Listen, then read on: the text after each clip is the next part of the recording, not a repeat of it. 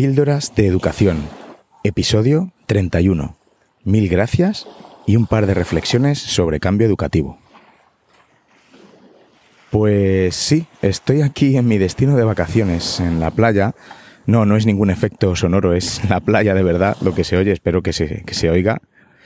Eh, pues desde la calma y el relax de este necesario periodo de descanso, con las olas sonando de fondo, eh, como os dije en el último episodio, eh, me iba a traer mi, micrófono portátil porque no sabía si grabaría un último episodio para esta segunda temporada de Píldoras de Educación. Pues sí, al menos pues quería contaros esto, ¿no? Y, y desde aquí mismo, desde la orilla, con el mar bastante en calma, quería daros las gracias. Las gracias por vuestro apoyo y por todos los mensajes de ánimo y de enhorabuena que he recibido por las redes sociales, tanto públicamente como por privado y por correo electrónico. Y es que hace poco recibí la noticia de que Píldoras de Educación había sido nominado para los Latin Podcast Awards 2019 en tres categorías. En eh, la categoría de podcast del año, mejor podcast de España y mejor podcast de educación. Eh, y después de mostrar mi alegría por Twitter y por Instagram, que son las redes que, mayormente uso, pues el aluvión de mensajes de enhorabuena y las felicitaciones por vuestra parte ha sido impresionante, abrumadora. De verdad, estoy, estoy muy emocionado. Como bien sabéis, con el podcast pues no gano dinero, ¿no? De hecho, invierto dinero en él y por supuesto tiempo. Simplemente lo hago como hobby cuando, cuando tengo tiempo y por el afán de compartir con vosotros mayormente lo que pienso del necesario cambio que debemos afrontar en las aulas. Y bueno, y ya no os digo nada cuando tenemos estos geniales invitados, ¿no? A los que entrevisto. Para mí esta nominación ya es el premio, porque estoy nominado junto a otros grandes podcasts más profesionales, si se puede, si se pueden llamar así. Y mi premio, la verdad es que es la nominación y, y, y vosotros, la audiencia, los oyentes. Eh, tengo mucha suerte de contar con, con, con estos, con este tipo de, de, oyentes que sois vosotros.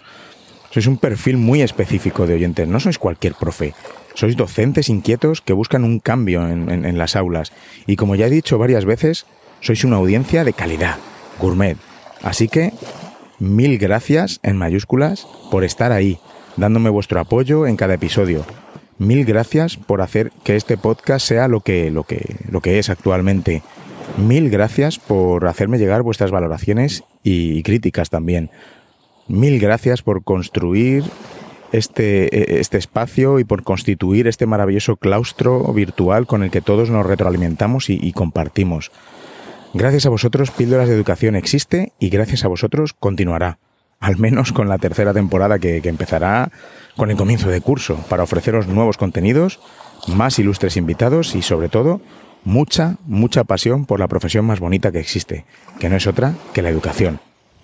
Ahora, pues bueno, voy a subir a un sitio un poco más resguardado, como es la habitación de mi apartamento, para, para grabar el, el resto del episodio y bueno, que lo podáis escuchar con un mínimo de calidad ya que estoy usando aquí un micro portátil y, y en la calle, bueno, en fin, y no es lo que normalmente uso para hacer los, los episodios. Así que hasta dentro de unos segundos.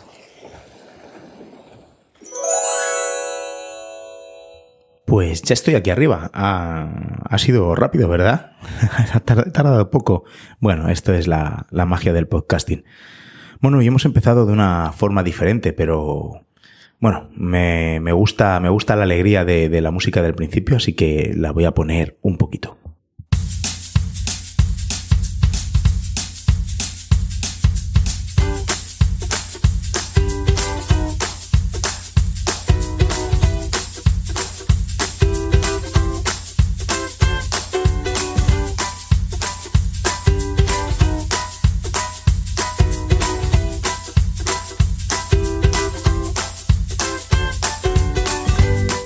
Estás escuchando Píldoras de Educación, un podcast sobre innovación y cambio educativo. Mi nombre es David Santos. Soy maestro y director de un colegio público de infantil y primaria. Juntos podemos mejorar nuestra práctica educativa un poco cada día. ¿Me acompañas?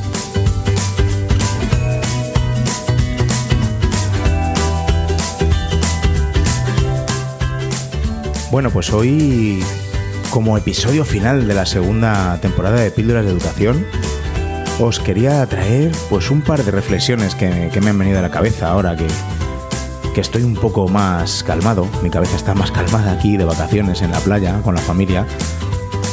Y bueno, no sé si os pasa a vosotros, pero parece que cuanto menos tengo que hacer, más pensamientos afloran por mi cabeza, se me agolpan todos ahí en la mente. Es ahora cuando más relajado estoy, cuando me vienen ideas, pensamientos para el nuevo curso, tanto para el cole como para el podcast. Por ello me encanta siempre, bueno, me encanta siempre, siempre, siempre llevo conmigo el móvil con mi aplicación de notas favorita. Ya te contaré cuál es. Porque, bueno, quiero descansar y desconectar, por supuesto. Pero también quiero apuntar esas ideas que me vienen a la mente y dejarlas ahí en mi aplicación de notas y, bueno, retomarlas cuando vuelva a conectarme. Prefiero tomar esas notas en digital pues bueno, pues simplemente por la comodidad de tenerlas accesibles desde, cualquier sitio. Ah, además de que es que el móvil es casi lo único que llevo encima, casi todo el tiempo. Ya sabéis, las fotos, etc. Además, uno va perdiendo memoria y no quiero dejar pasar la oportunidad de, apuntar esa idea que, que, quién sabe, quizá me lleve a nuevos e inquietantes proyectos. Así empezó Píldoras de Educación, por cierto con una nota a la que acudí un poco más tarde.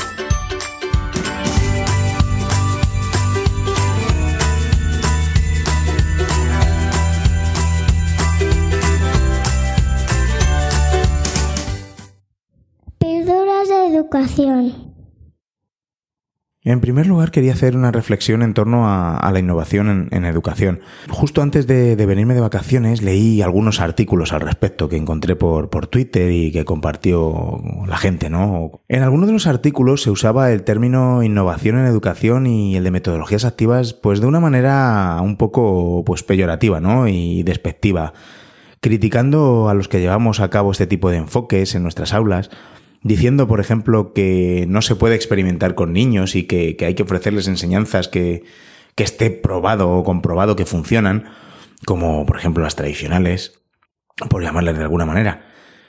Como mucho, yo diría que, este tipo de enseñanzas funcionó o cumplió su función en, una sociedad como la que vivíamos entonces. Pero yo creo que nunca en la historia hemos vivido un cambio tan rápido del tipo de, de sociedad en el que vivimos. Y creo que la escuela debe ir acorde a ello, que pues por supuesto no va así, va muy lento el cambio en la, educación, como ya sabes.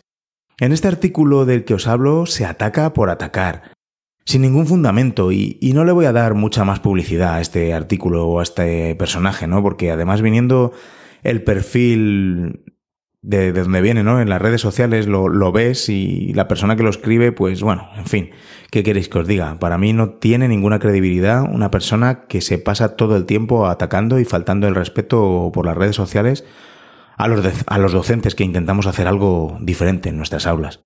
Y afortunadamente ya está dejando de ser tan diferente, porque poco a poco se está haciendo en más centros y no como una moda y ya entrelazando un poco con el contenido de otros de los artículos que, leí, sino con el convencimiento de que es lo que funciona.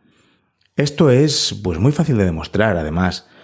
Todos los que estamos aplicando ahora unas pedagogías innovadoras, entre comillas lo de innovadora, ¿no? Eh, ya sabemos que ese término es un poco también conflictivo, ya que llevan muchos años pues el, el ABP, etcétera. Pero bueno, mejor dicho, pues unos enfoques activos, ¿no? Con metodologías activas en los que los alumnos son más protagonistas Hemos pasado, pues todos los que hacemos esto hemos pasado alguna vez por dar nuestras clases de una forma más tradicional. Bueno, incluso ahora, ¿no? Aunque apliquemos estas metodologías activas, hay momentos que son más magistrales, ¿no? Por decirlo de alguna manera, y que realmente son necesarios también, ¿por qué no? Porque nuestras aulas conviven varias metodologías a la vez. Pero bueno, a lo que voy. Hemos dado clases de una manera más tradicional y después de, formarnos, o mejor dicho, de un desarrollo profesional, Hemos cambiado nuestro enfoque y vemos resultados. Comparamos y vemos las mejoras. Porque sí, vosotros, profesores críticos con las metodologías activas, los que las usamos no somos tontos. Eh, no, no, no, nos subimos al vagón de una moda y ya está. No es nuestro estilo el seguir una moda que, que quiera implantar un gurú y así, sin más, ¿no? Pues nos gusta comparar, evaluar, analizar, porque nos preocupan nuestros alumnos realmente porque amamos nuestro trabajo, porque afortunadamente esta profesión es vocacional para más del 90% de los docentes que, he conocido a lo largo de mis 20 años de experiencia, quizá más del 90%. Pero es que el otro 10% de profesores hacen mucho daño. Y los he visto, los he visto pasar por mi centro, por colegios conocidos, y estoy seguro que tú también conoces alguno que, haya estado en tu colegio o, que conozcas, ¿no? Y ya no digo que usen un tipo de metodología u otra. Eh, por supuesto que, que se pueden dar clases de una forma tradicional y ser un gran profesor. Evidentemente, ni lo dudo. Para mí, todo esto que estoy diciendo va en la actitud y en dónde se pongan las prioridades. Todo lo que no sea poner el alumno en el foco, en el centro, no tiene ningún sentido.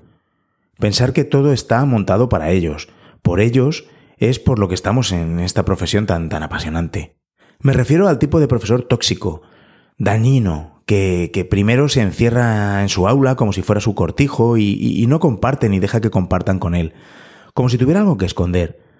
El profesor que se aferra a la comodidad de lo que ha hecho toda la vida, aunque vea cómo la sociedad ha cambiado, el mundo en el que vivimos ha cambiado, pero se empeña en dejar la escuela de la misma forma que en los últimos 150 años porque no quiere cambiar, porque eso supondría un esfuerzo extra para sus rutinarios días. Este docente que critica a todos los demás que están intentando hacer cosas diferentes, que se oponen a cualquier iniciativa, son profesores a los que les cuesta conectar con sus alumnos porque simplemente no piensan en ellos. No son el objetivo principal de sus planificaciones ni de sus clases. El único objetivo es él mismo, su comodidad y el cobrar a fin de mes. Sí, y por supuesto que todos trabajamos para cobrar. Ya hay alguno que estaba diciendo algo, ¿verdad? Pero ya sabemos a lo que me refiero. Y no nos escandalicemos porque sí, porque este tipo de profesores existen. Que cada vez haya menos, pues eso es cierto, o bueno, o eso quiero creer. Pero a verlos, haylos. Y ahora no quiero ningún tipo de polémica con, con estas afirmaciones, porque eh, la verdad es que no me refiero al tipo de profe que, teme el cambio porque, no sé, eh, cree que, va a afectar al rendimiento o, que le cuesta bastante salir de su zona de confort, ¿no? Pues es un miedo natural, ¿no? Es todos lo tenemos. Este tipo de profesores simplemente necesitan una mano, necesitamos, necesitan que le ayudemos, que les hagamos ver que realmente funciona lo que estamos haciendo. Por eso necesito que tú, tú que estás escuchando este podcast y apuestas por una transformación en la escuela, que ayudes a ese profe que necesita esa ayuda para lanzarse y que sí que se va a dejar ayudar. Otra cosa diferente es eh, ese que no se va a dejar ayudar, como dije antes. Pero me quiero quedar con estos excelentes profes, vosotros, y ese espectacular ambiente de los docentes que comparten sus recursos, todo lo que crean, por ejemplo, lo comparten por Internet, por Twitter, por las redes sociales, hay un gran claustro virtual que es alucinante. Ese ambiente es el que tiene que predominar en nuestra educación, en nuestras aulas. ayudarnos unos a otros a dar pasitos, poco a poco, cada uno a su medida y a su ritmo, hacia el necesario cambio que, debemos dar. Porque de otra cosa no estoy seguro, pero de que tenemos que transformar nuestra escuela me parece un asunto, un asunto importante eh, y urgente. Y tú, querido oyente de Píldoras de Educación, eres una parte importante de este cambio. Y es que el miedo al cambio es algo natural, como dije antes, pero ese miedo suele ser el resultado de unas consecuencias imaginadas más que reales.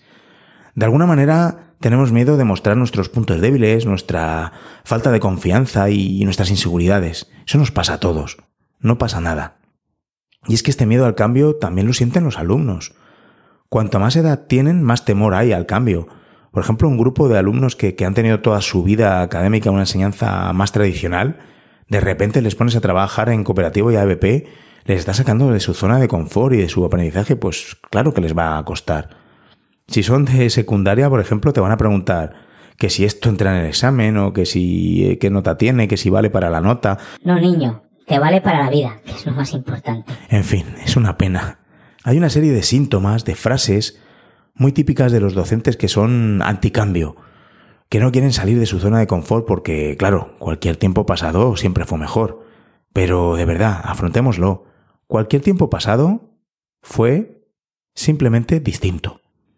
Lamentablemente estoy seguro que todos los que me estáis escuchando conocéis alguna de estas situaciones o frases, como Aquí es que siempre se ha hecho de esta manera y nos ha ido muy bien. Yo no estoy aquí para entretenerles. Es que no estudian nada, con este grupo no se puede hacer nada así. Pues a mí me enseñaron de una forma tradicional y no me ha ido mal. Pues este niño no da para más. Es imposible trabajar con este grupo, lo de cooperativo, no saben estar en grupos, no callan, así que mejor de uno en uno. Yo a los de primero es que no les doy clase, no se puede hacer nada con ellos. Yo es que soy de quinto y sexto. Que jueguen en el patio o en su casa, aquí se viene a aprender. Esta clase lo que necesita es mano dura. Estas afirmaciones y muchas otras que podemos escuchar en nuestros centros solo hacen de notar un pensamiento retrógrado y, de no querer avanzar. No nos podemos quedar anclados. Que los alumnos no estudian, busquemos soluciones. ¿Qué es lo que pasa? ¿Que no saben trabajar en cooperativo? Pues pongamos todo nuestro empeño en conseguirlo, porque, por supuesto, esto no es fruto de un par de sesiones. ¿Que no están motivados con las clases que, que, damos? Mm, vamos a, a ver qué pasa, empezando por dar clases. Quería dejar una pregunta en el aire. ¿Cuántos de los docentes que defienden a ultranza las metodologías tradicionales y critican las pedagogías activas, y a los que las usamos, por supuesto, se han formado, han aplicado este tipo de enfoques y tras analizar evaluar han concluido que no son efectivas? ¿Cuántos? Sin embargo, los que nos hemos subido al carro de la innovación ya hemos pasado por metodologías tradicionales, como dije antes, y al final hemos concluido que lo que hacemos es lo mejor para nuestros alumnos. Hay una cosa en la que sí tienen razón los detractores de las metodologías activas, y es que no se puede llegar al aula y aplicar cualquier cosa en ella sin, sin haberse formado previamente, sin saber el porqué de lo que hacemos. Puede ser perjudicial hacer un ABP, por ejemplo, yendo como pollo sin cabeza, ¿no? Sin tener claros nuestros propósitos y hacia dónde queremos guiar a nuestros alumnos.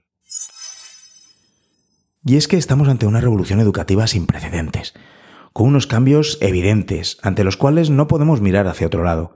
Y poco a poco vamos obteniendo resultados de los centros que ya llevan años trabajando de, otra forma. Y no me refiero simplemente a resultados en las pruebas externas. Esto va mucho más allá. Por mucho que pretendan cambiar y maquillar el tipo de pruebas externas, no deja de ser una manera de comparar a los centros. Se cargan de esta manera de un plumazo la atención a la diversidad, la integración y el atender a los diferentes contextos de nuestros centros. Se hacen unos cuestionarios de contexto, sí, pero ¿para qué? El examen es exactamente el mismo para todos los alumnos y para toda la comunidad autónoma. ¿Qué es lo que realmente quiere medir esta prueba en concreto, realizado en un día en concreto? Y es que después de la realización de las pruebas, lo único que quedan son unos datos numéricos pues un poco fríos. Sí, ya sé que en otros episodios hemos hablado de la importancia de medir, de evaluar lo que hacemos, de la analítica del aprendizaje, pero hay que tener en cuenta todas estas variables que hemos hablado antes. No hay dos centros iguales, es imposible. Por ello, lo que miden estas pruebas, los resultados y los datos que arrojan y sobre todo la dichosa comparación que se hace entre centros, bajo mi punto de vista, está desvirtuada y, no sirve absolutamente para nada. Y es que una de las cosas que necesitamos cambiar es la evaluación. No podemos cambiar nuestra metodología y luego seguir evaluando de la misma manera un examen y de forma escrita no mide todo lo que el alumno ha conseguido en su proceso de aprendizaje, que es mucho más rico. Estamos acotando demasiado las parcelas en las que el alumno puede demostrar lo que, lo que ha aprendido con, con tan solo un examen o una prueba escrita. Bueno, todo esto está, bueno, da para, para mucho más de un episodio, ¿no? Por sí mismo. Pero todo este cambio que, que tantos defendemos en educación no se puede dar de otra forma que no sea en colaboración, en conjunto y sobre todo teniendo en cuenta las características de cada centro. El cambio educativo debe ser un proceso de aprendizaje de, cada centro, de cada colegio, pero cada centro en conjunto, como un equipo, no con las individualidades de profes esporádicos que, que hacen cosas estupendas en sus aulas, pero, pero nada, son francotiradores. Ya lo he dicho en más de un episodio, pero para que una transformación educativa tenga un verdadero efecto, para que cale realmente, debemos hacer un trabajo colaborativo entre los profes del mismo centro. Así es como trascenderá e irá impregnándose poco a poco en los alumnos y en la cultura del centro. Después, también viene la colaboración entre distintos centros, compartiendo excelentes prácticas, robándonos ideas unos a otros, adaptándolos a la, idiosincrasia de nuestro colegio en particular. Hablábamos antes de un tipo de profesores que son dañinos en los coles, pero conozco otro tipo de docentes que, quieren innovar, hacer cosas súper chulas y estupendas, pero bueno, pero luego no lo quieren compartir. mm, quieren ser los profe estrella, ¿no? De su centro. Y ni siquiera hacen el esfuerzo por, meter a los demás en, esta, dinámica. Parece que quieren solo las medallas de, lo bonito que le ha quedado el proyecto y, lo comparten por las redes sociales. Pues está muy bien, pero de verdad que este tampoco es el espíritu. La experiencia en mi centro me ha dicho que es mejor pisar un poco el freno para que los demás se vayan subiendo al carro, que ir como un tiro pero aislado en tu aula. ¿Realmente crees que vas a tener tanto impacto en la educación? ¿En tu ambiente? ¿En tu centro? Otro caso distinto son los profesores que están solos introduciendo este tipo de metodologías porque en su cole hay demasiados que no quieren salir de su zona de confort y encima no se dejan ayudar. Hombre, pues en ese caso y tras, haber intentado contagiar el entusiasmo a, a, todos los demás, pues bueno, pues hacen lo que pueden, ¿no? En otros casos son los equipos directivos los que ponen las trabas. Una pena, la verdad. ¿En cuál de esos casos te encuentras tú? Como dicen Lourdes Bazarra y Olga Casanova en su libro Directivos de Escuelas Inteligentes, hay tres tipos de, escuelas. Las escuelas inteligentes que saben que el cambio es necesario y miran al futuro y ya están en marcha ofreciendo a sus alumnos una educación en la que ellos son los protagonistas, investigan, trabajan en equipo y aprenden a aprender. Los profesores también trabajan en equipo diseñando experiencias de aprendizaje y se centran en la investigación y en la innovación. Otro tipo de escuelas son las escuelas planas, como las definen las, las autoras. Se trata de escuelas que se centran en las tareas, el objetivo del alumno es simplemente el, acertar. El profesor se dedica simplemente a gestionar unas programaciones dadas, eh, no construyen el currículum entre todos. Por supuesto, se trabaja a puerta cerrada. Y un tercer tipo de centros son aquellos que están en tránsito de escuela plana a escuela inteligente. En estas escuelas se está en una fase de reflexión y de crítica sobre qué y cómo aprenden sus alumnos están repensando el papel que, cumplen los distintos agentes de la comunidad educativa. El alumno, el profesor, el modelo de organización, la relación con las familias. Según las autoras del libro, las escuelas mm, que son planas, que no, que no quieren avanzar, lo que va a pasar es que en un futuro van a, a extinguirse. Por supuesto, en todo esto ayudaría mucho tener una política educativa coherente, porque hacemos cosas maravillosas, nos dejamos la vida en nuestras aulas, a pesar de las políticas educativas que tenemos en este país, en las que parece que la educación es como ese fleco que queda ahí, ¿no? Y que, no tienen más remedio que ocuparse de él. Cuando se le dé realmente la importancia que tiene a nuestro sistema educativo, creceremos mucho más. No pretendamos compararnos con países punteros en educación porque, porque no se puede, empezando por esto que estoy diciendo, ¿no? Por las políticas educativas. Y bueno, ahora no es que sea un buen momento para, para hablar de política. Estamos ante un panorama desolador. Si ni siquiera son capaces de ponerse de acuerdo estos políticos para hacer gobierno, y cada uno solo piensa en sus propios intereses, ¿cómo les vamos a pedir una ley educativa de consenso para todos? Ay, cuánto tendrían que aprender nuestros políticos de nuestras escuelas y sus alumnos. Más trabajo cooperativo en sus vidas quizá les hubiera ayudado algo más.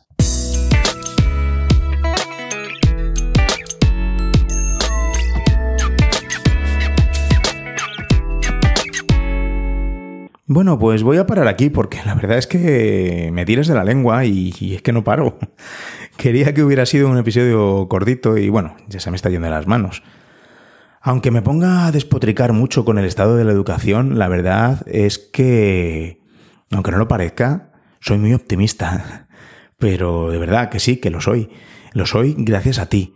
Gracias a todos los docentes que veo a lo largo de los cursos que saben que hay que dar un cambio y que tú que estás dando, que estás tirando del carro, a pesar de las condiciones en las que muchas veces tenemos que trabajar, a pesar de las altas ratios, de los bajos recursos, de las trabas administrativas, muy a pesar de nuestras leyes educativas repletas de contenidos repetitivos, a pesar de la interminable burocracia sin sentido y bueno, y un largo etcétera.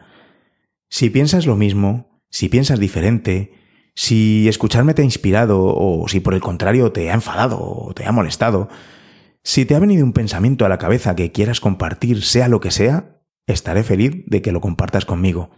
Escríbeme a mi correo electrónico o a mi cuenta de Twitter. Ya sabes que, soy eh, arroba davidsantos-a Y en píldorasdeeducación.com puedes encontrar todas las formas eh, de contactar conmigo.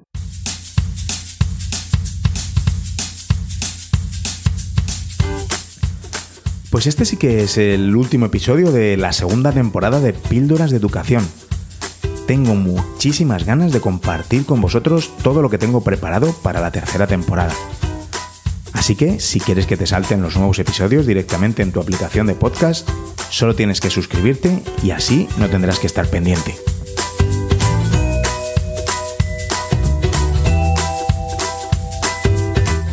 Es un auténtico lujo estar a este lado del micrófono compartiendo contigo cada episodio. Gracias a ti, este podcast es lo que es y ha ido creciendo. Cada vez somos más los que formamos parte de esta tribu pildorera.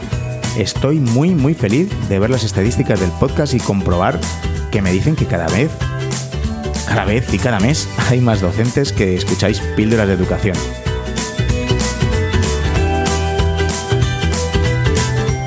Agradezco infinitamente tus valoraciones de 5 estrellas y tus reseñas en Apple Podcast o la aplicación que utilices para, para escucharme.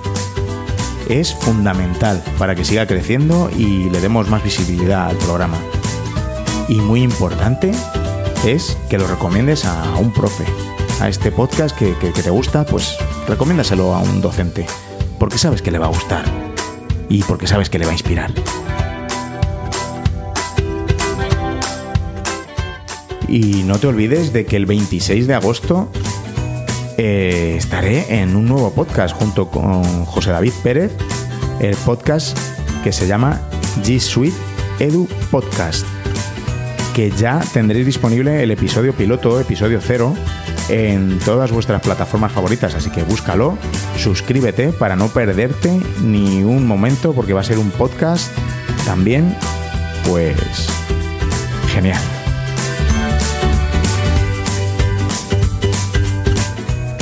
Reiterar las gracias a todos por a todos vosotros por vuestro apoyo y las enhorabuenas recibidas por las nominaciones para los Latin Podcast Awards. Si cayera algún premio, que lo dudo, seréis los primeros en enteraros, cómo no. Pero como dije antes, yo ya tengo mi premio con la nominación y vuestro apoyo. ¿Qué más se puede pedir? Mil gracias, de corazón.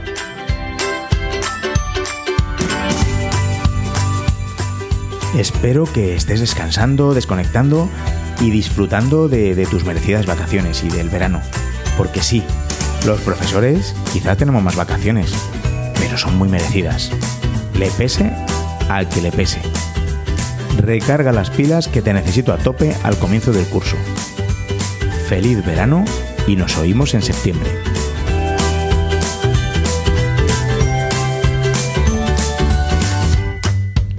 Y recordad, con vuestras píldoras podemos hacer que la educación goce de la mejor salud.